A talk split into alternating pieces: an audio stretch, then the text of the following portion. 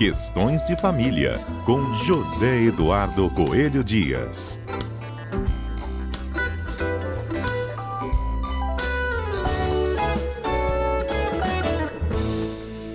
Zedu, feliz ano novo, bom dia. Feliz ano novo, Patrícia. Feliz ano novo, um excelente dia para todos os nossos queridos ouvintes. Estou é, perguntando para os nossos ouvintes o que, que, eles mais querem em 2024. Pergunto para você também. O hum, que, que, que, eu mais quero em 2024? Uhum. É. Eu queria ter acertado os números da, da Mega Sena da virada ontem, né? Nós. E eu não tinha um plano B. Vamos ver agora o que. o que quer dizer? Já começa, mas assim, a gente já começa o ano frustrado, porque fala, poxa, não ganhei, né? já vou começar 2024 não, sem ganhar. Não, mas a vida, a vida, a vida é boa demais, não tem problema não. A gente não ganha no, na Mega Sena da virada, mas tem tanta coisa bacana pra gente viver, né? Não, é tanta, é tanta gente boa ainda no mundo, tanta coisa boa para ser feita que a gente fala isso só mesmo em tom de brincadeira, porque a vida é maravilhosa. É isso aí. Mas o que eu desejo é que as pessoas se entendam, sabe, Patrícia? O que oh. eu desejo mesmo é que as pessoas se entendam, que parem com brigas inúteis. Porque a tal da briga inútil parece que virou uma, uma moda, uma, uma praga, né? E, e, enfim, que isso, isso parando, o resto a gente resolve.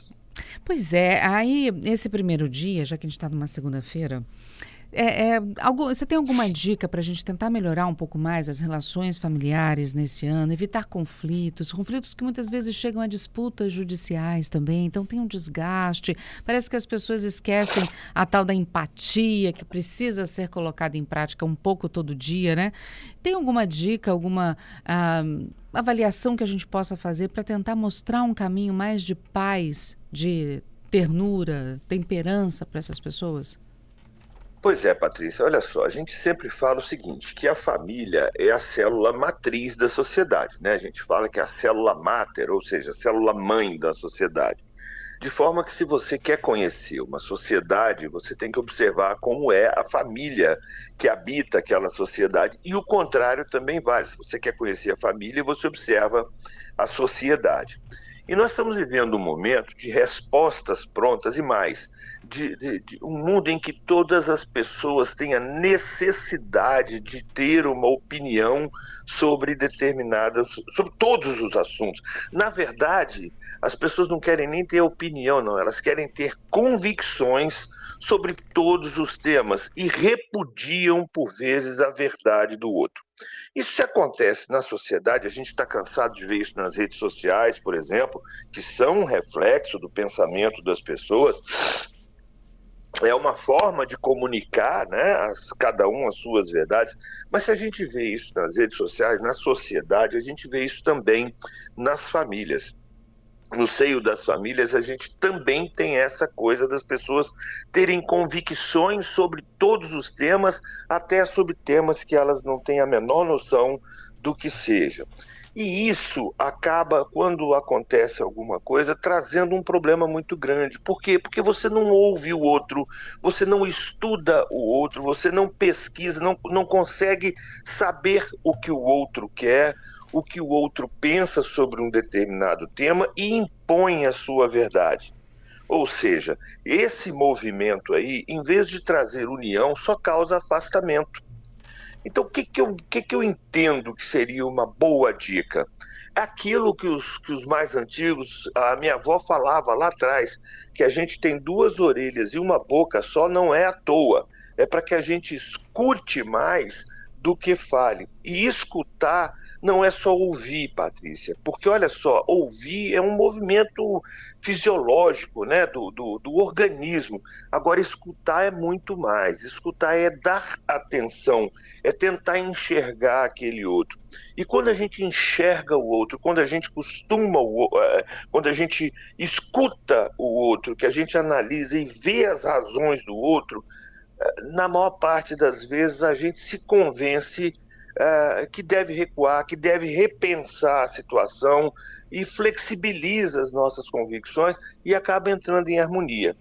Então, é, isso vale para qualquer relação, mas dentro das relações familiares isso é muito mais importante. Porque o que a gente espera encontrar numa relação familiar é amor, carinho, compreensão. E aí, quando falta isso, fica difícil, né? Uhum. É, e a gente está vivendo um momento também, uma época, que ninguém quer perder, ninguém quer ceder. E todo mundo quer dar a última palavra. Isso, são essas convicções, todo mundo quer saber sobre tudo. E, e, e, é uma coisa assim, absurda, às vezes, até absurda, às vezes, porque as pessoas querem dar é, suas convicções, querem passar impor. suas convicções, impor as suas convicções sobre temas que às vezes elas não conhecem. E isso acontece dentro das relações familiares. Uhum. Né? É, é, quando alguém age de uma determinada forma, às vezes na melhor das intenções, o outro que está naquela relação já tira conclusões sem saber o que aconteceu. E aí é que as brigas acontecem. A gente vê isso, por exemplo, com a questão dos filhos, né? Uhum. O pai e a mãe. Às vezes o pai tem uma determinada opinião sobre um assunto, a mãe tem outra envolvendo o filho. Nos, nos pares separados, então, é mais contundente ainda. A mãe acha que tem que acontecer de uma determinada forma e o pai quer chegar naquele mesmo caminho, só que de uma maneira diferente. Então dá confusão, porque um quer impor, o outro. Talvez se as pessoas parassem para escutar um pouco mais o que os outros pretendem, chegasse à conclusão de que os dois querem a mesma coisa. É, e aí a gente não teria tanta divergência, teria um pouco mais de convergência. É aquela história, né, Patrícia? Você falava assim, ó, conta até 10, não era assim que uhum, falavam com a gente? Verdade. Olha, quando você estiver chateado, conta até 10. A gente precisa aprender a contar até 10, a gente precisa dar uma respirada, escutar o outro, refletir um pouco sobre nossas ações. Eu acho que se a gente começa a fazer isso, principalmente escuta, escuta e reflexão, a gente aposta mais, investe mais na, na escuta e no pensamento reflexivo, eu acho que a gente vai ganhar um prêmio muito maior do que o da Mega Sena da virada, viu, Patrícia? é verdade, com certeza. Tem a pergunta do Renan aqui comigo. Ele, na verdade, não é uma pergunta, é uma observação. Ele diz: olha, mas uhum. parece que tem alguns advogados que gostam de botar mais lenha na fogueira em vez de apaziguar. Pois é. Infelizmente, nós temos colegas, infelizmente, eu digo infelizmente porque isso me deixa muito triste a gente vem há tempos já fazendo um movimento no sentido de, de que os advogados pensem na solução do conflito, porque o conflito já existe, no tratamento do conflito. E a gente percebe exatamente isso.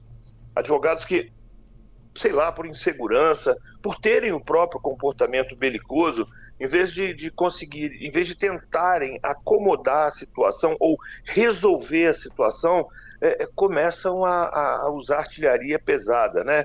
É, é, usar canhão para matar passarinho, né? Uhum. enfim.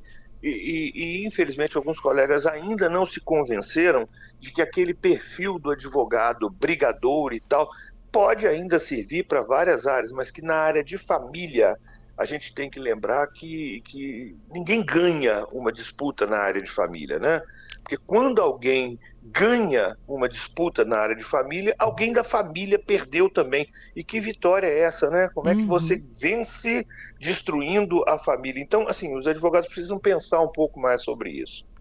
Bom, Uh, se não der até 10, conta até 20. Conta até 100, se for preciso, né, Zedu? Mas se for preciso, se for preciso. E, e note bem, não é que você não vá agir não é que você não vá fazer aquilo que a sua consciência determina, vale inclusive para os advogados, porque o advogado também não, ele não, não precisa, não, não, tem que ser é, mole, ceder, não, ele tem que defender com vigor o seu cliente. Mas as pessoas, de uma forma geral, é, refletir até para que a elaboração da convicção seja mais é, é, efetiva, né? Para que você consiga passar para o outro aquilo que realmente importa. Zedu, muito obrigada mais uma vez por conversar conosco, por essa parceria tão linda que está ganhando mais um ano aí de 2024. Seus conselhos são, são, são sempre bem-vindos, ouvidos, necessários e, por que não dizer, seguidos também pelos nossos ouvintes, viu? É uma, é uma alegria, é um prazer muito grande estar aqui na, na CBN com esse público, essa audiência extraordinária, com essa equipe com essa equipe aí que enfrenta feriado, domingo, é, notícias boas, notícias ruins, e seguindo mais um ano com esse timaço de ouvintes, de, de, de produção, de técnica, de, de âncoras, enfim. É uma alegria muito grande, sobretudo com você aí, Patrícia. Sempre uma, um prazer muito grande poder estar aqui. Obrigada, viu, Zedu? E até semana que vem. Se Deus quiser. Ele há de querer. Obrigada, querido. Um beijo.